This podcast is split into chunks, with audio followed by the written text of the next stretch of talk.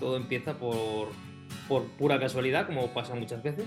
Yo me había quedado en esa época, ¿no? En la época de que un tatuaje era un tribal y ya no le daba más vueltas. No me gusta nada viajar porque me da pánico el avión. A día de hoy no me obsesiona nada el resultado, solo el resultado del tatu. Episodio número 24 con Isra de Marcos. Buenos días, buenas tardes o buenas noches. Bienvenidos y bienvenidas a Gremio de Tatuadores, el podcast para profesionales, aprendices y entusiastas del tatuaje. Para los que no me conocen, mi nombre es José Luis Hernández y me gustaría que me acompañases en este programa en el que comparto contigo conversaciones, curiosidades y experiencias relacionadas con el mundo del tatu. En el episodio 24 de Gremio de Tatuadores se pasó por el podcast Irra de Marcos, de De Marcos Tattoo Studio. Llegó al mundo del tatu por casualidades de la vida, o quizá ese era su destino. Especializado en realismo en blanco y negro, en poco tiempo se ha convertido en uno de los referentes españoles en este estilo. Entre sus clientes han pasado futbolistas de primer nivel y aunque reconoce que le ha servido para llegar a más gente y obtener mayor reconocimiento, nunca se le ha subido a la cabeza. Al contrario, eso le ha servido para valorar que en el camino del tatuador no todos son éxitos. Te dejo que escuches la conversación completa, pero antes déjame comentarte algo. Escuchas este podcast gracias a Marketing para Tatuadores, la primera agencia de marketing digital orientada y especializada en ayudar al mundo del tatuaje. Ahora sí, te dejo que escuches a Irra de Marcos.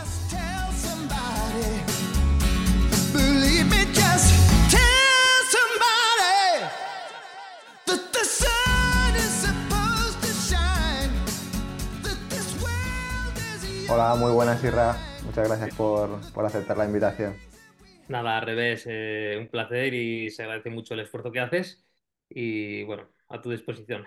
Nada, gracias por estar aquí, querer explicar un poco tu, historia y un poco que la gente pueda saber un poco más quién es Irra de Marcos, ¿no? Y, que te conozca un poco fuera de lo que es las redes sociales, ¿no? Un poco que te puedan conocer un poco más allá. Siempre nos quedamos en, en el perfil o lo que vemos en las, en las redes sociales y por, eh, uno de los motivos de este programa es ese, que la gente pueda saber un poco más de vosotros. Muy bien. Pues nada, primera, la primera pregunta obligada es, es, un poco que quién es Isra de Marcos y cómo empezó en el mundo del tatuaje. Pues Isra de Marcos viene pues al final es mi apellido, ¿no? De, de Marcos y decidí ponerlo ponerlo así, pues me parecía bastante peculiar. Y pues mm, padre de familia normal, eh, trabajador de muchísimas cosas en esta vida, llevo 23 o 26 años ya trabajando, he trabajado de muchos tipos de cosas. Y al final, eh, como tatuador, que es lo que aquí venimos, pues todo empieza por, por pura casualidad, como pasa muchas veces. Yo ya pintaba anteriormente, de pequeño y demás, Mm, por mi trabajo pues no tenía tiempo ya para, dedicarme mucho a eso.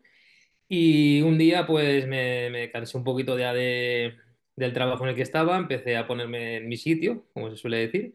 Mm. Y bueno, pues se puso fin a, a, ese trabajo en el que estaba, que llevaba 10 años en él.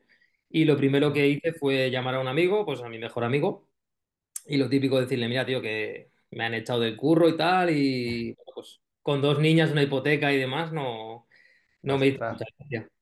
Y me dijo mi amigo, ¿cómo me alegro? Eh, tengo una idea para ti. ahora vas a ser tatuado. Así, las palabras fueron textuales, así. Y yo digo, yo tatuador, no llevo ningún tatuaje, nunca en mi vida había visto una revista de tatus, nunca había ido a un estudio de tatus. Y sí me gustaba todo lo relacionado con el arte, pero al fin y al cabo no conocía que en el mundo de los tatuajes se podía eh, hacer este tipo de tatuajes que se hacen hoy en día. Mm. Esto pasó hace unos seis años, entre seis y siete años más o menos. Y entonces el, mundo del tatu ya estaba un poquito en auge, quiero decir, a nivel que se hacían piezas muy realistas, muy, que había evolucionado respecto a, las tribales y cosas que se hacían en los inicios. Yo me había quedado en esa época, ¿no? En la época de que un tatuaje era un tribal y ya no le daba más vueltas. Entonces, cuando él me dijo esto, pues mm, la verdad que en cuanto me lo dijo no, no, no lo tomé en cuenta para nada. pero al llegar a casa de mis padres y comentarles también lo que había pasado, se lo dije a mi padre y me dijo que, que eso es lo que tenía que hacer, que para adelante, que, que ya valía de, de no, de no probar nada y que se alegraba también que hubiese dejado ese trabajo en el que estaba súper agobiado Ah, y, nada, que había que probar y punto. Entonces, pues, pues a eso, a eso fui. Eh, mi amigo me, me ayudó bastante en el sentido de que conocí a algunos tatuadores, ya llevaba tatus y me orienté un poquito de dónde yo podía ir a, pues, a aprender y demás. A partir de ahí eh, me compré la máquina de tatuar, me compré todo el set, ¿no? Como se suele decir, y empecé a buscar información ya a modo obseso. Eh, al principio estuve en casa como todo el mundo. como la mayoría, sí, o la gran mayoría. Tatuaba pues, pues, a mi hermano, recuerdo que me llegó la máquina y me dijo, hazme una letra aquí. Y la letra y bueno, en fin, la- lo típico de que vas empezando en casa y más o menos alrededor de los seis meses decidí abrirme el estudio. De cero a, a todo. O Sí, a sea, todo. Yo recuerdo que, que hubo un, un tatuador, bueno, era Matías Noble, que me, me enseñó algunas cositas y tal, estamos cerca, a unos 60 kilómetros, y él me dijo, si vas a ir en serio, cómprate este material y me compré lo mejor que había. Lo mejor mm, porque, bueno, llevaba años trabajando, al final me lo podía permitir y, y fui a, a tope a comprarme pues todo el material como un estudio profesional, pero en casa. Y a los seis meses vi que venía demasiada gente a casa, vi que ya no estaba tatuando a amigos, ¿no? Que al final una cosa es tatuar amistades y familia y sí. otra cosa ya es tener clientela. Y eso ya no me parecía del todo correcto y decidí buscar un local y, y abrir el estudio. Wow, es, como de repente de estar en, en tercera división, ¿no? A, tu- a ti que te gusta el fútbol, bueno, por Sí, lo, sí, por- es como de, de estar en tercera división a jugar a Champions, ¿no? O- Sí, sí, estar, estar, verdaderamente estar hundido la miseria a nivel de mental, porque claro, hoy en día, pues bueno, al trabajo se le da muchísima importancia, sí. porque es lo que se sostiene y tal, pero pues, fue una intención fuerte de, de motivación. Tenía unos 34 años en ese momento, entonces pues se va. Eh, ahora nunca, como dice aquel, ¿no? Claro, ¿lo pruebo ahora o ya sigo lamentándome aquí o busco otro trabajo de lo que no me, no me apasiona para que pueda pagar las facturas, pero en cuatro días estoy otra vez Sí. quemado? Lo primero que pensé En- fue ¿Habrá una persona cada día para tatuar? O sea, eso es lo primero que yo pensé. Porque yo no pensaba en, en ese momento no pensaba en el tema negocio porque no, no conocía nada del negocio. Ujú, Pero sí me interesaba aprender rápido o aprender bien. Y entonces no quería parar y me, me parecía curioso la idea de que cada día pudiese haber alguien para tatuar. Y me monté el estudio. Eh, mi hermano pequeño me ayudó, que en ese momento estaba, estaba en el paro. Y bueno, pues me ayudó entre él, amigos, tal, pues te ayudan a hacerlo todo. Y en ese momento empecé con él, él empezó a ayudarme como, como recepcionista, manager de tienda. Bueno, Mm, no sabría ni cómo llamarlo en ese momento porque no tenía ni idea de, de lo que era un estudio. Entonces él se puso ahí y yo le dije, mira, eh, aquí vas a ver lo que hay, todo lo que yo te pueda ayudar lo, lo ayudaré, si no hay ni para, ni para pipas, pues no habrá y pero para adelante iremos seguro.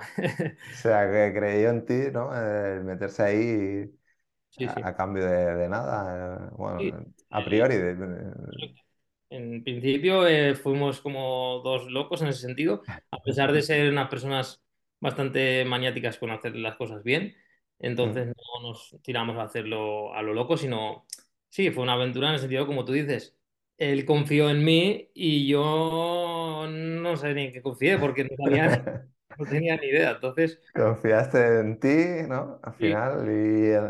él confió en alguien que llevaba el- pues cuatro días en eso. La- el comienzo en el estudio fue, fue bueno, en realidad, porque, porque, bueno, al final todo en esta vida, o casi todo, se trata de, de- de- de un poco de las relaciones y la confianza. Y yo, pues, a base de, intentar quedar bien y tal, pues tenía a mis clientes con tatus chiquititos y, Ujú. y cosas, pues sencillas. Y la verdad que marchaba bastante bien, bastante bien.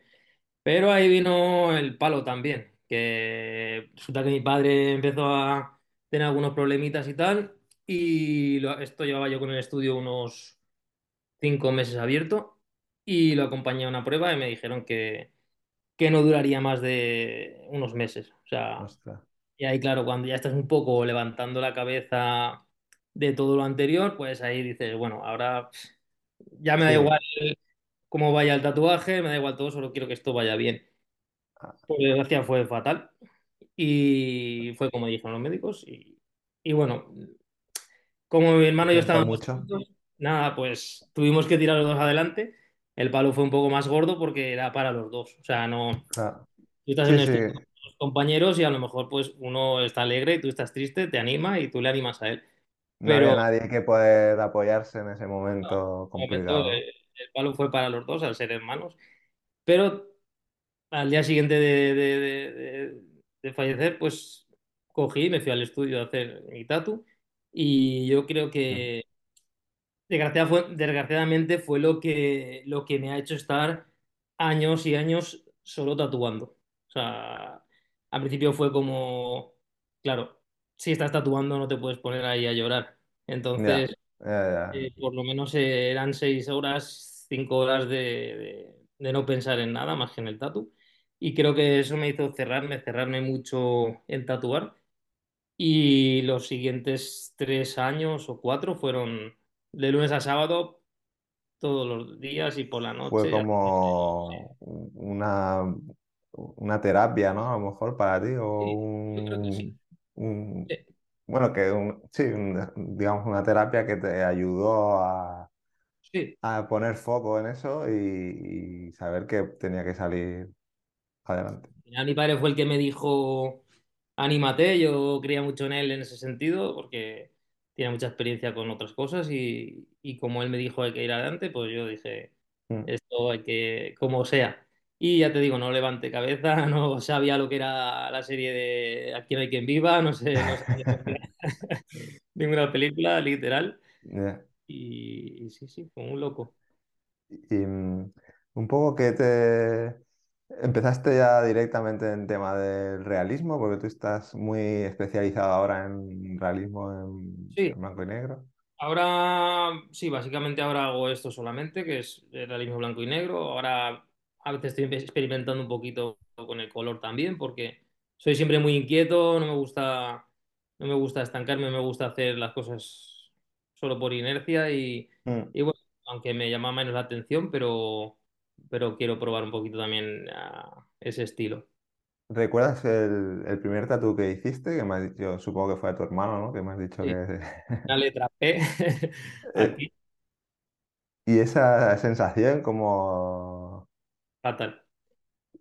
Fatal porque, bueno, yo había practicado, en ese momento no había piel, piel sintética como hay hoy en día, y había Mm, practicado la típica piel de cerdo, y lo que yo confiaba un poco en mi criterio eh, a nivel artístico, confiaba en que no le iba a hacer un desastre, porque yo mm, tenía una base, al final tienes un criterio más bien, ¿no?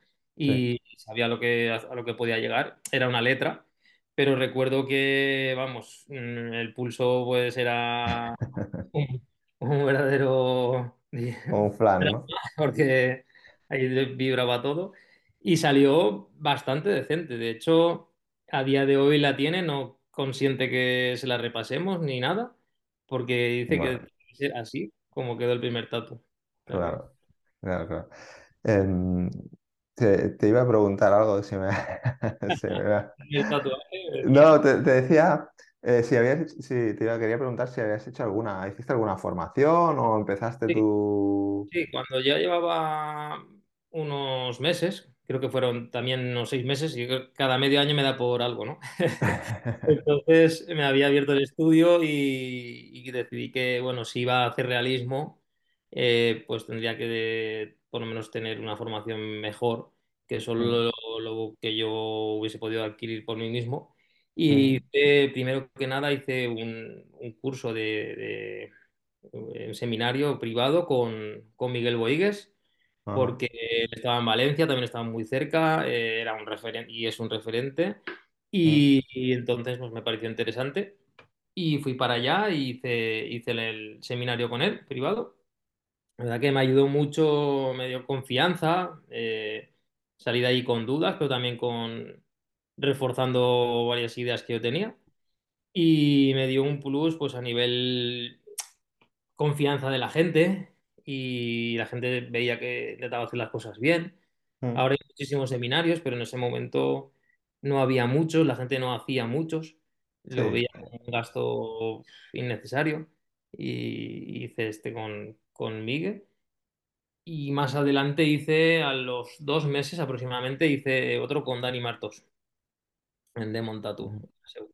Y bueno, porque era también otro referente, otro estilo también realista, pero un poco diferente al de Miguel. Y entonces intenté coger un poquito de, de cada uno si era posible. Y, sí, Sí, yo creo que es, es importante, ¿no? Formarse a nivel con gente que, es- que ha pasado por donde has pasado, o sea, donde quieres estar tú y que te puedan enseñar claro, eh, lo que saben. Sí que es verdad que antes era más complicado, la gente del mundo del tatu era un poco más cerrado, ¿no? Le costaba más explicar sus trucos o sus técnicas. sí. Y no sé si ha sido a raíz de la pandemia o así que se ha disparado todo el tema de seminarios online y... Antes sí Sí. había, pero no, no sé si, si ha tenido algo que ver. Yo sí que la pandemia ha tenido mucho que ver. Mucho que ver porque yo tengo un amigo que se dedica mucho a, a tema de formación online de todo tipo. Mm, Y él antes de, bastante antes de la pandemia, cuando no había, no recuerdo yo que hubiese eh, seminarios así, eh, me dijo, tendrías que hacer un seminario de tatu, porque él estaba muy puesto en otros, en otras ramas. formaciones, ¿no? Sí. Y yo pues no tenía tiempo, eh, no tenía esa intención y no le hice caso. Y recuerdo perfectamente que en pandemia, cuando llevaba dos meses y medio en mi casa sin trabajar y sin facturar, pues me mandó un mensaje y me dijo, te lo dije que... Y me Sí, ahí en, en la llaga, ¿no? te lo dije, ¿no? El, clásico, te lo dije. claro, me lo dije. Y yo creo que a muchos, pues al final el seminario no se hace, o sea, se hace por enseñar a los demás, pero verdaderamente pues es un, es una parte más de- de- del negocio realmente. Sí, Eh, es así, porque no son gratis. Entonces, eh, pues mucha gente ha visto que si tus manos no, no van durante unos meses, por el motivo que sea, pues siempre es una versión más de, sí, del negocio. Puedes tener una fuente de ingresos, unos ingresos pasivos, ¿no? Que no dependan de tu, Correcto. de tu trabajo, porque al final es eso, que vosotros dependéis mucho de, de vuestra, bueno, como en otras profesiones, pero si te rompes un dedo, te caes de la bici o cualquier historia, es como eh, no Sí. puedes trabajar. Entonces, Claro, en y casa sois autónomos, la mayoría, y no te, es A como... nivel económico, pues mi mujer trabaja con, con nosotros en el estudio y pues mm, al final todos dependemos de- del estudio. Si el estudio ajá, no funciona porque al final no se puede tatuar, pues tienes que buscar claro. algo más, claro. Ahora mismo, ¿cuántas personas sois en el estudio, aparte de tu tatuaje? estamos, eh, mi mujer llevando la agenda y demás, eh, mi hermano que ya se ha convertido un- en una máquina tatuando, O me, también se, se, sí, se, sí, se Él puso las pilas. la se puso cuando yo ya, ya no podía atender, digamos, a los tatus más chiquititos, Mm. pues empezó a hacerlos él. Y bueno, ya cuando llevaba un tiempo le dije, bueno, aquí una de dos, o hacemos la prueba del ADN, a ver si somos hermanos, o, o tienes que ganarme. Y bueno, se lo está tomando al pie de la letra Sí. porque la verdad que estoy muy orgulloso. Como te decía antes, pues mm, estábamos los dos sin trabajo, los dos, no solo yo. Eh, empezamos así confianza uno del otro y ahora pues Mm. la verdad que a mí me va muy bien, a él le va muy bien y, y después de seis años sin, sin ningún problema. O sea, trabajáis los dos juntos en el estudio, más, más tu mujer, que es la que lleva el tema de la... Y otro chico que, que viene, Ramón, que viene pues esporádicamente cuando hay más Ajá. trabajo. O sea, que es un estudio que, que funciona y que eh, afortunadamente os va bien.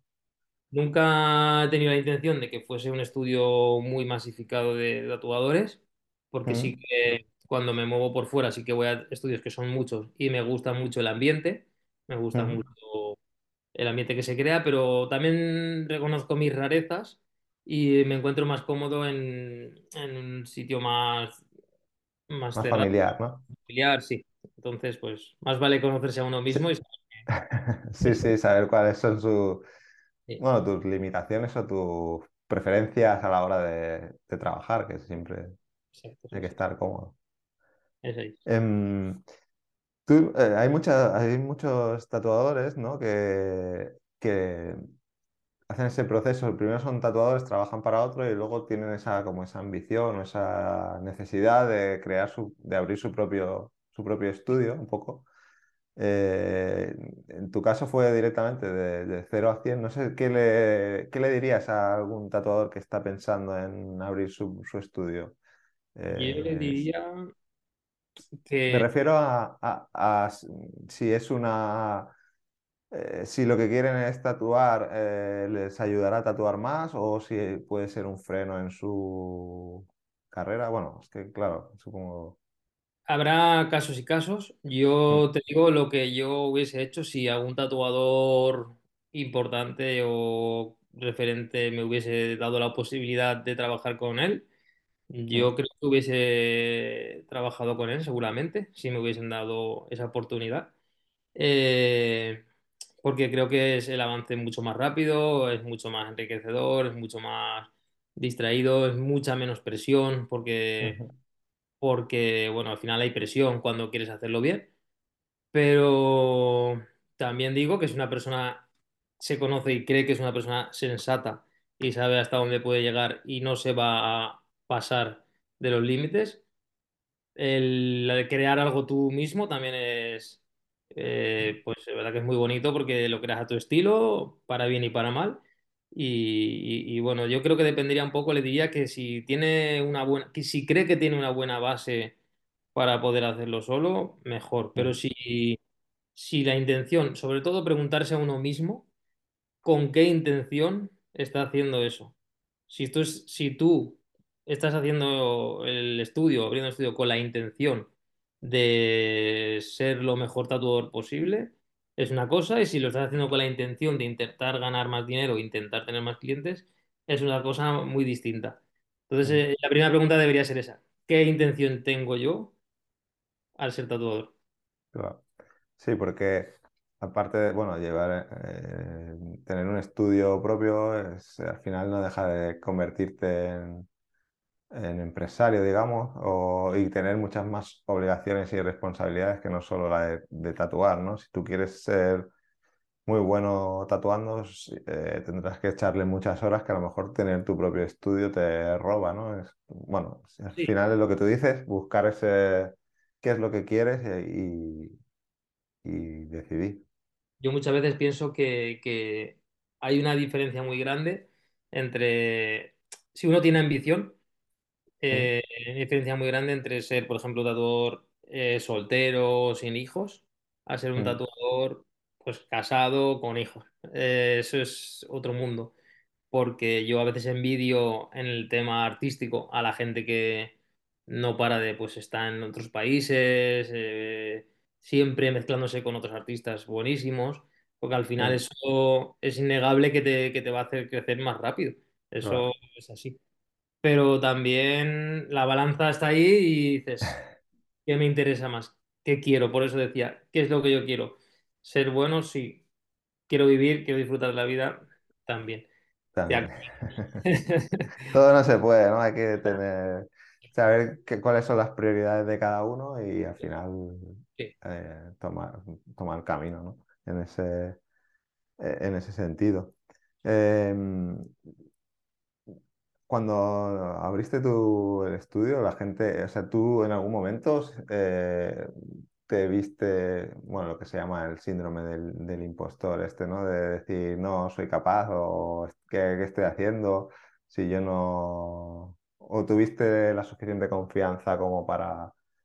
Yo no recuerdo, la verdad que no recuerdo haber sufrido así en ningún momento, la verdad. Yo creo que estaba tan cegado en- en ir adelante que, que ni pensaba en que podía salir mal. pensaba en todo momento que, de verdad, o sea, mm, mi amigo el que, que me recomendó ser tatuador, que me obligó casi, me dijo, tú visualízate como que dentro de unos años vas a ser muy bueno en esto.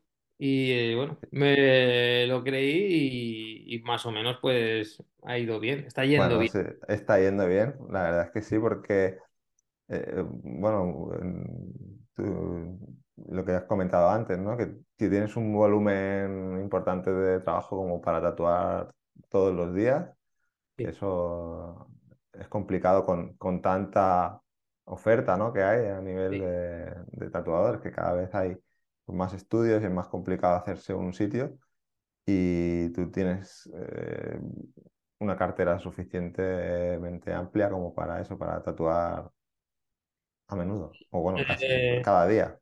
La cosa es que yo siempre también digo que destacar cuando no hay nivel es un poquito más fácil. Mm. También destacar cuando no había nivel era difícil a nivel que, en- a- que no había referencias y tal, pero hoy en día mm, ya no destacar, mm, porque yo no considero que destaque, sino tener tu estatus con el nivel que hay y la, y la oferta que hay, es ya uno como para sentirse contento, por lo menos.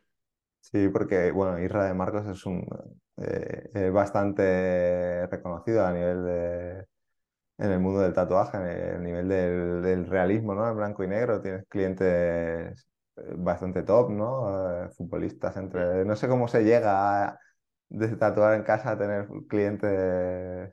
Pues yo recuerdo que, claro, si no pensaba en ser tatuador ni nada, pues mucho menos pensaba en tatuar a mucha gente y mucho menos pensaba tatuar a ciertas personas un poco más famosas que al final, hay que ser sincero, o sea, a mí como valor le doy mucho más valor a una persona que está ahorrando día tras día, euro tras euro para venir le doy más valor en el sentido económico, pero no nadie puede negar que a la gran mayoría pues, te hace ilusión que una persona pues, con un poquito de renombre o que tú tienes que como ídolo pues que acuda a ti para lo que sea.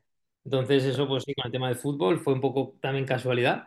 Eh, con Castellón, Villarreal está muy cerca. eh, pues en ese momento en Castellón, pues como te digo, fui muy obsesivo y el estudio pues empezó a sonar bastante y bueno, pues la- los jugadores son personas, al fin y al cabo, como los demás, y empezaron a indagar a ver dónde podían tener un trabajo óptimo y fueron viniendo ya es de uno a otro, porque realmente son... Supongo que el primero fue el, el más complicado, ¿no? A lo mejor, de- y luego ya fue el boca a boca, si lo haces sí, bien y...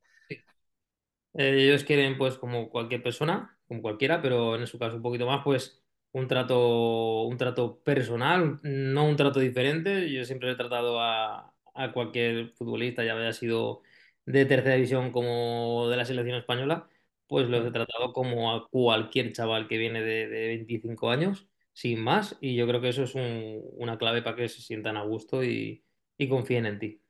Sí, porque al final lo que tú dices, no dejan de ser personas que tienen sus, eh, por mucho dinero que tengan o por muy futbolistas que sean, que tengan un trabajo que mu- mucha gente puede, puede ser que, que envidiemos, ¿no? O que podemos, Claro. eh, pero que no dejan de ser personas, tienen sus problemas, tienen sus movidas en, en la cabeza y lo que buscan es a alguien que, que, no- que los, que los trate de tú a tú, ¿no? Sí, la verdad que, pues, a ver, como te decía, pues siempre habrá quien diga estoy obsesionado con tatuar a un jugador o al revés, quien diga yo no quiero, pero en mi caso, pues, mm, me, me- me- me vino muy bien, lo acogí con, con ilusión, pues pude hacer cosas como, por ejemplo, cuando salí en, el- en Diario Marca a doble página, pues son cosas que para mí no sé, yo veía el marca desde toda la vida, eh, eh, pues en cada bar que ibas y jamás en mi vida pensé que iba a pasar la primera página, actualidad de Barcelona, segunda, actualidad Real Madrid y la tercera está mi cara ahí en grande. Te- imagino que lo guardas, eso, lo guardas. Sí, sí, que me compré, me compré tres o cuatro y mi madre dos más, mis hermanos. O sea que Eh, no- Sinceramente no lo he, no lo he visto, ¿eh? Lo indagaré porque no, he- Sí, sí. no lo he, no lo he visto. Fue una cosa que me hizo bastante ilusión, porque bueno, con los años todo hace menos impacto, o sea, con los años todo se ve más normal, todo se, se normaliza, claro. Mm, Pero en ese momento, pues a mí me hizo mucha ilusión, porque ya te digo, era diario referencia que yo, vamos, hay futbolistas y deportistas buenísimos que jamás han salido así, de esa manera. ya. Entonces yo, pues mm, dije, bah, es un, Te hicieron un- una entrevista como tatuador una de... entrevista, como que habíamos, habían venido muchos jugadores a- al estudio y demás. Y, y bueno, un poco ya se interesaron por, por la historia en general, de cómo empecé y, y como vieron que era- les resultaba interesante, yo pensé que me iban a hacer una esquinita y pues hicieron dos páginas. Así que Bueno, eso supongo que te vino bien a nivel de Sí, reconocimiento en, en tu zona en Castellón, supongo. Bueno, a sí, nivel inter- a nivel nacional, sí, supongo sí. que...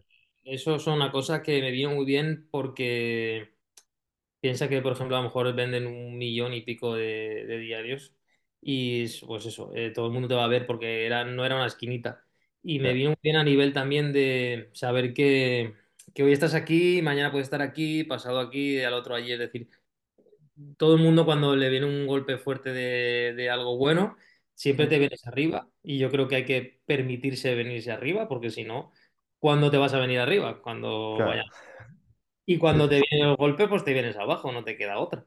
Entonces, pues en ese momento te vienes un poquito arriba, desde la humildad que considero que siempre he tenido y ojalá nunca pierda, pero te vienes a la euforia y luego te tienes que acostumbrar a decir, oye, que, que mañana ya no salgo ahí, pasado tampoco, si no sigo haciendo un trabajo bueno, esto claro. en dos La, meses es la fuma. gente se olvida, ¿no? Al final la gente se olvida y se, a otra cosa. Exacto, exacto. Eh, eh, a- a- no sé si tú... qué- ¿Cómo llegan los clientes a ti? ¿Por el boca a boca o utilizas algún, algún tipo de publicidad? ¿Haces algún tipo de...? Hoy en día, bueno, el, el grueso de la trayectoria en estos seis años, diría que el 80% ha sido un poco redes sociales, ¿no? Eh, Instagram, sobre todo, Facebook, Instagram. Eh, la gente de Castellón, obviamente, pues venía pues, ya pues, a pie de calle, venían a preguntar por uno, por otro que le habéis hecho el tatu y demás. Pero ya un poquito lo que me ha hecho expandirme fueron las redes. mm, Nunca me he obsesionado a nivel dedicarle mucho a las redes y trabajarlas mucho. Y siempre me he preferido, pues, depender mucho del boca a boca. Si tenía que depender de algo, que fuese del boca a boca. Hoy en día las redes considero que eh, han dado un vuelco grande, que ya no tienen la repercusión para casi nadie de lo que tenían. Hay mucho, hay mucho bueno, hay la gente prácticamente ya no mira las cosas, las mira de Sí, reojo, rápido. Y yo estoy muy satisfecho de que tampoco dependa de eso y que la- el gran porcentaje sea el boca a boca. Sí. ¿crees que es, que es un error eh, que la gente se centre solo en conseguir clientes a través de las redes sociales? ¿Crees que es...? Hay gente que le funciona muy bien, a mí me ha funcionado muy bien, es una, hoy en día una herramienta buenísima, pero yo para mí es un error centrarse solo en eso. Si tuviese que Mm, elegir, eh, elegiría solo en el boca a boca, si me dan a elegir, o redes o boca a boca. O si te dan a elegir, eh, ¿prefieres que la gente Sí, eh, hable bien de tu estudio, ¿no? Y confías más en, en ese, en ese sistema o en ese método más tradicional, digamos, sí. Eso siempre va a estar ahí, lo otro, pues no.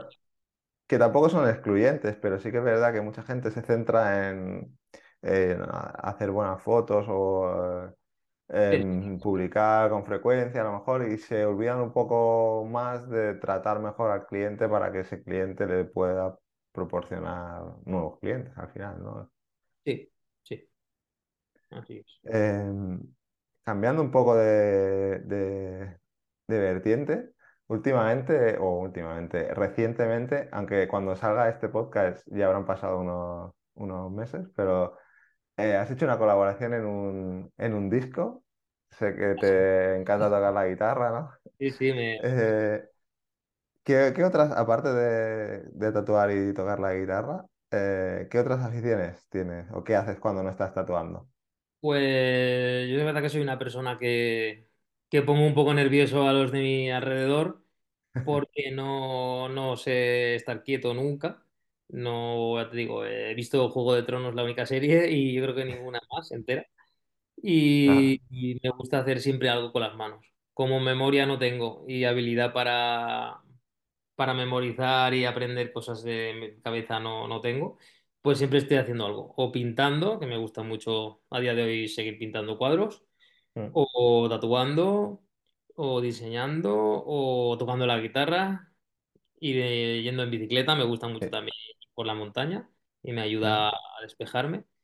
Pero en fin, alguna actividad de movimiento, Has dicho qué series, qué series no veías. Tenía una pregunta que era que nos hicieses alguna recomendación de serie, película o... Pero Pues, bueno, puede ser. Eso la dejo para el final si quieres vale, recomendarnos algo que hayas descubierto vale, recientemente, como algún podcast o alguna. vale. Bueno, piénsatelo. Te dejo que te lo, que te lo vayas pensando.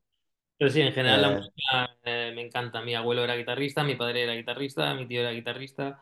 Y entonces en mi familia pues se ha vivido de eso también y, y ahí o es sea que vienes de, vienes de una familia con una, con una trayectoria artística importante, ¿no? Que Sí, eh, supongo que eso se lleva en la sangre también. Bueno, se- se- puede ser que sí, que se lleve la sangre porque, o al menos porque lo ves y lo, lo vives, ¿no? Eh, Mm, La música me, me aporta también mucho con el tatu porque se complementan muy bien, se parecen mucho. Yo creo que expresas cómo estás. Si estás más alegre, sale una música, si estás más triste, sale otra. En el tatu y en la, en la pintura lo mismo. mm. Y, y al final es un, también una presión porque he tocado en sitios grandes, conciertos bastante grandes. O sea Ah, que sí, hemos Que no solo lo tocas como afición, sino que aparte eh, sí. Sí, ha- has hecho bolos y, pues, delante de eh, mil, dos mil, tres mil personas. No a nivel, a nivel amateur siempre, pero delante de mucha gente que Bueno, tienen un compromiso grande mm, mental. Y eso, pues, se complementa con el tatu a nivel de experiencia. De experiencia. Sí, sí, no, no sabía, sé que, sé que te gusta la guitarra, te he visto tocar en alguna ocasión en, en eventos familiares sí, sí. sí. eh, y, y que has colaborado en un disco, pero no sabía que iba hasta ese nivel de...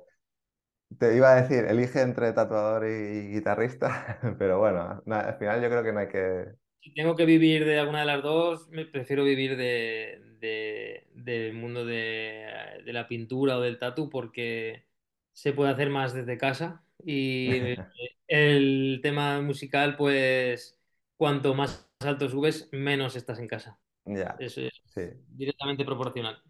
Sí, teniendo familia supongo que uno prioriza a pasar tiempo en casa, por eso lo que me decías, ¿no? De viajar a convenciones te puede resultar complicado porque requieren de pasar días fuera de tu casa Sí, el tema de convenciones, al principio estuve muy, muy, muy ilusionado, creo que como todo el mundo. O sea, tenía la ilusión de participar en, pues en Valencia, de participar en Barcelona ya era como un sueño. Mm, Y, y- y, bueno, no he perdido la ilusión, pero sí que he participado en varias, he tenido la suerte de llevarme algún premio en algunas. Eh, y ahora mismo, pues, pues las enfoco de otra manera, porque Tuve, como te digo, la, la- la- la desgracia, ¿no? De, de las primeras que fui, en todas eh, más o menos me llevé a un premio. Y, y eso también te puede, te puede engañar, ¿no? Te puede hacer pensar que tú vas a ir a todas y, y vas a llevarte todas. Y claro, hay muchísima gente, muchísimos buenos y también es un golpe de realidad el decir, bueno, voy a una convención para presentar lo que yo sé hacer y sin más. A día de hoy no me obsesiona nada el resultado, solo el resultado del tatu.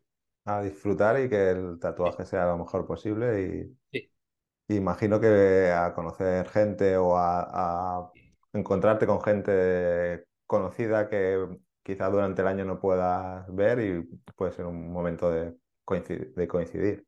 Sí, el viajar no, no me gusta nada viajar porque me da pánico el avión, siempre. Y cuando he viajado, pues ha sido alguna convención, Florencia, o cuando fui a, a Londres a visitarla, cuando he ido a Milán algunas veces a tatuar ahí a algún jugador del Milán, pues al Mm. final es por trabajo, pero, pero yo sí puedo evitarlo. He perdido muchas oportunidades importantes por no viajar, por miedo al avión. Sí, Por miedo al avión. sí. Bueno, es que cada uno es lo que te decía, ¿no? Cada uno tenemos nuestra... Hay que priorizar. ¿Qué priorizo? Eh, Sí, ir allí y pasarlo mal, ¿me compensa? ¿No me compensa? así es. Eh, mira, si quiere que vengan aquí, ¿no? Claro, si yo pensaba, bueno, eh, por ejemplo, me ofrecían pues ir a donde sea, ¿no? Tatuar a un jugador, pues a Turquía o aquí o a Milán. Y digo, guau, eso está muy bien porque al final económicamente está muy bien, a nivel social la repercusión está muy bien, pero es que yo me subo en el avión y en ese momento me arrepiento de todo, ¿ves? O sea, llamaría a la persona y le diría, no voy. Y claro, eso no te compensa porque te quita vida realmente. sí, sí, sí. ¿Y ¿Has Entonces... pensado en, en- en hacer algo para solucionar ese problema? Sí, he hecho bastantes cosas. He hecho, bueno, he visto unos vídeos, he hablado con gente, amigos míos que son pilotos y bueno, a día de hoy lo llevo bastante mejor. De hecho, voy a Suiza a, a que es un estudio de allí, cada dos meses o tres, más o menos, tengo agendado allí y ya pues me lo tomo con calma, como ya conozco el camino, ya sabes lo que va a durar el vuelo, ¿no? Ya te asomas por la ventana y dices, ya estamos llegando. lo tomo con un poco más de calma, pero ya cosas raras todavía no me... Ya para ir un poco cerrando la, la entrevista, que no te quiero, o la conversación, que no me gusta llamarlo entrevista, sí. eh, em, para ir cerrando un poco, eh, ¿qué le recomendarías a, a alguien que esté empezando en el mundo del tatuaje? ¿Qué- cuál sería tu recomendación? Pues yo le recomendaría eh, que, en principio, que, como he dicho antes, se pregunte el por qué quiere tatuar, por qué. Después, si va a darlo todo, que vaya en serio, que conozca sus Mm. limitaciones y que se prepare para una montaña rusa porque Esto es así, o sea, hoy estás en la euforia, mañana lo ves todo negro, pasado vuelves a subir y eso es lo que uno tiene que estar 100% preparado. Por más que uno piense que está subiendo, mañana puede estar un poquito bajando y pasado volver a subir. Es una montaña rusa total.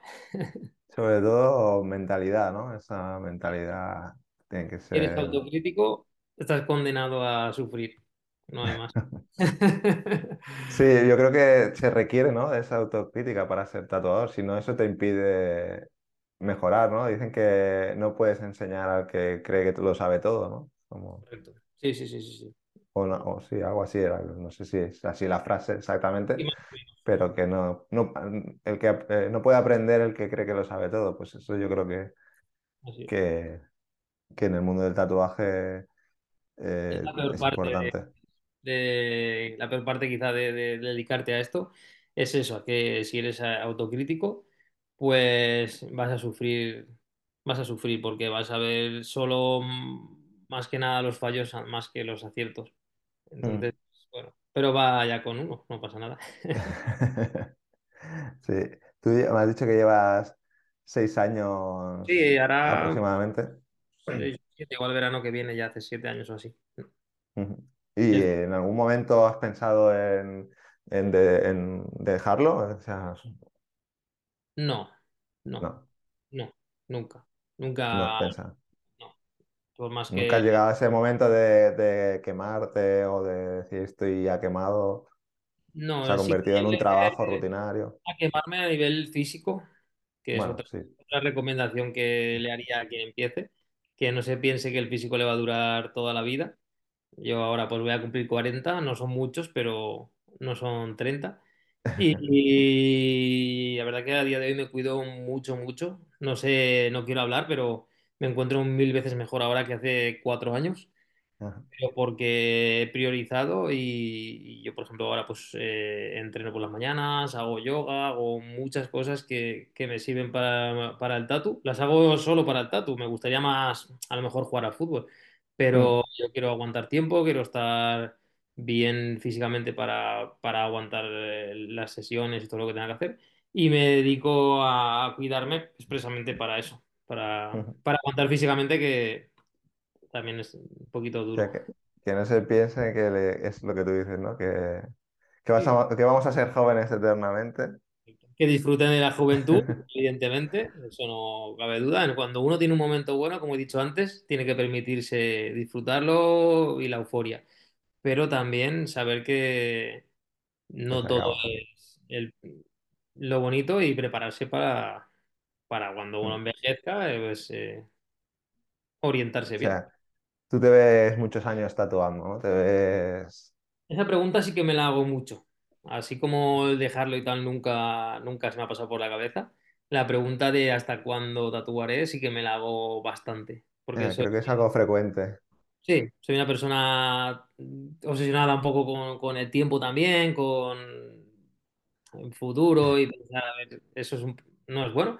Pero sí que me digo, "Uf, ¿qué haré yo con 60? ¿Qué haré con 65? ¿Qué haré con 70?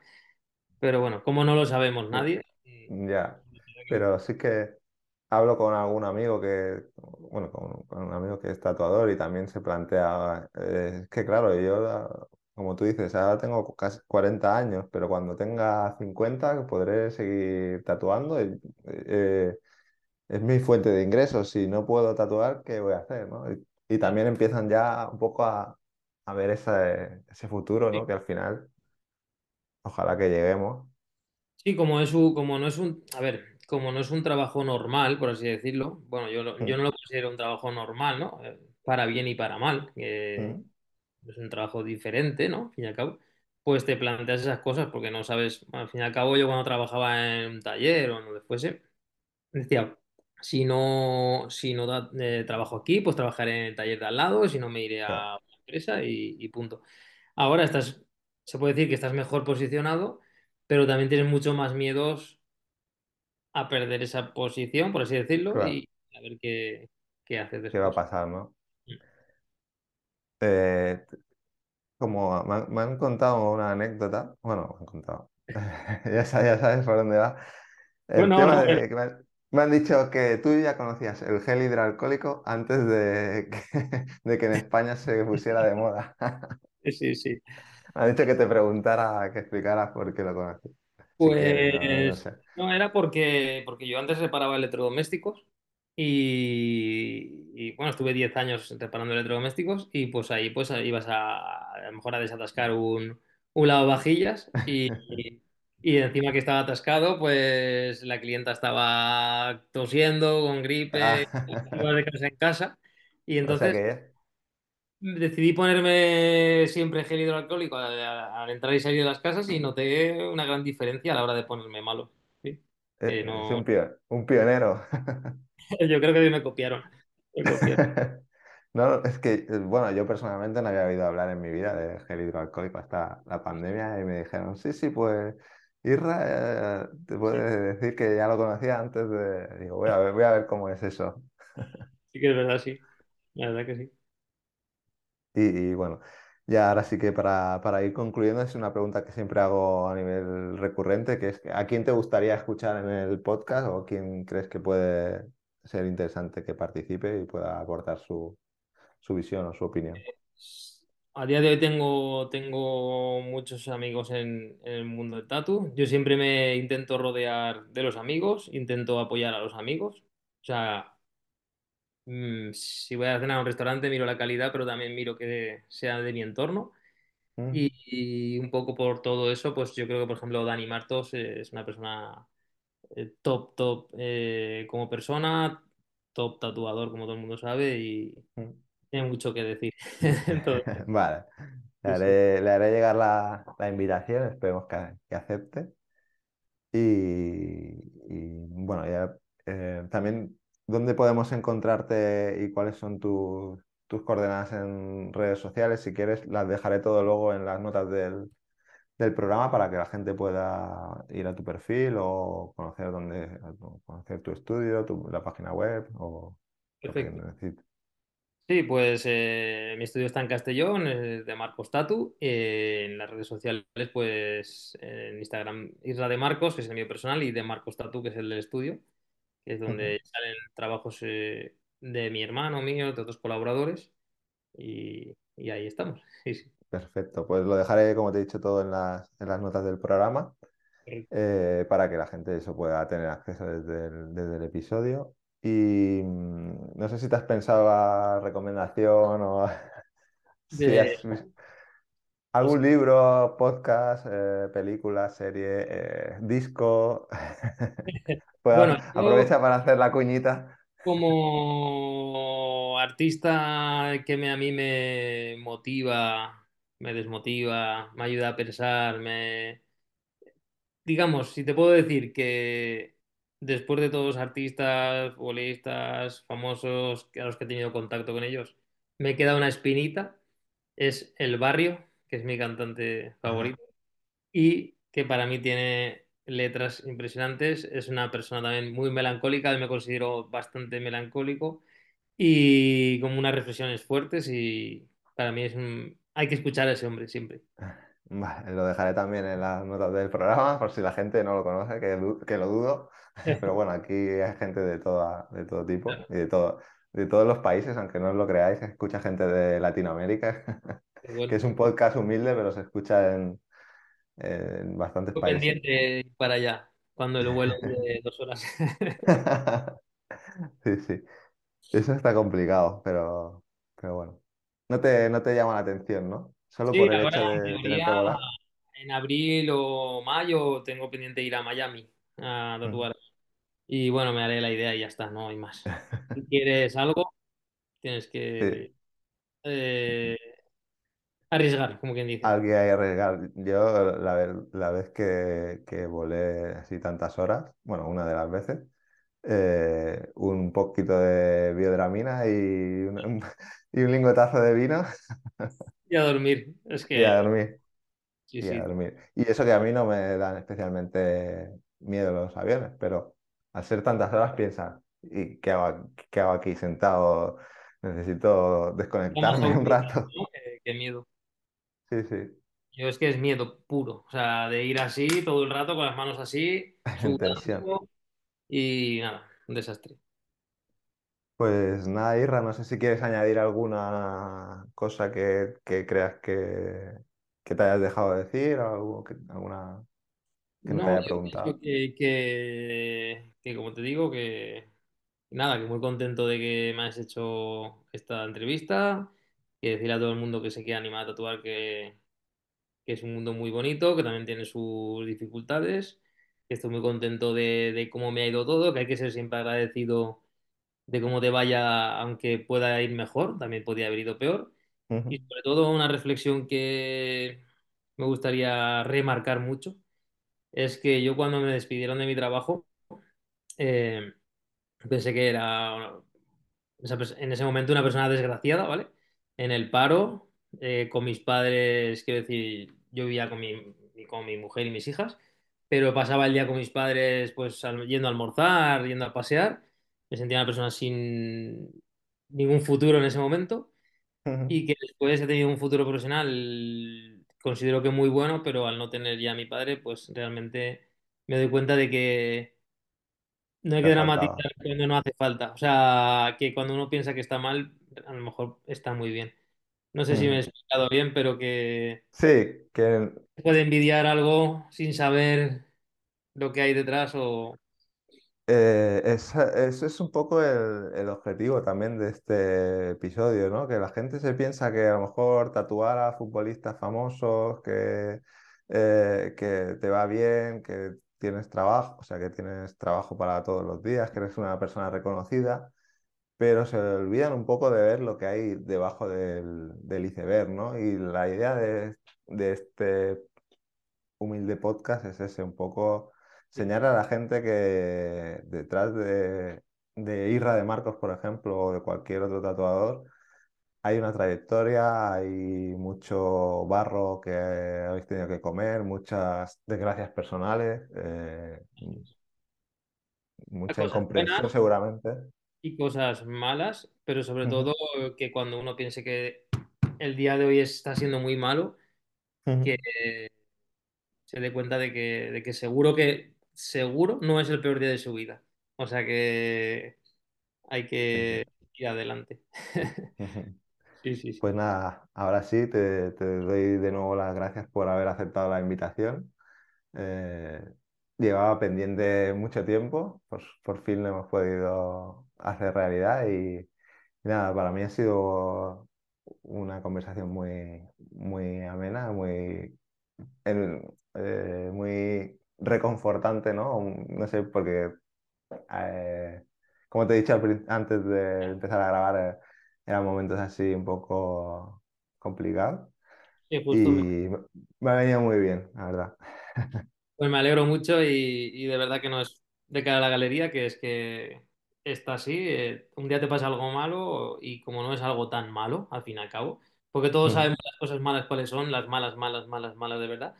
Entonces hay que posicionarlo en un momento y saber dentro de 10 días lo que te va a importar, dentro de 10 años lo que te va a importar, dentro de 10 meses lo que te va a importar. O sea, a mí dentro- a los 10 meses de que me echasen no me importaba nada y ahora mucho menos. Así que ya, hay que mirarlo con, con distancia, ¿no? El problema a veces es la distancia daño el que enfocamos.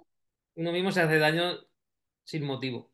Eso Mm, nos pasa a todos. De, madre mía, va a ser, ahora va a pasar esto, va a pasar esto y va a pasar lo peor, va a pasar lo peor, ¿sabes? Sí, Yo me visualizo, yo tengo una terapia que es me visualizo debajo de un puente con mis hijas y con mi familia intacta y, y ahí me veo, me noto bien, ¿sabes? Eh, sin nada, sin nada, pero así, nada, sin nada, pero estando todos bien. Pero digo. con todo, al final.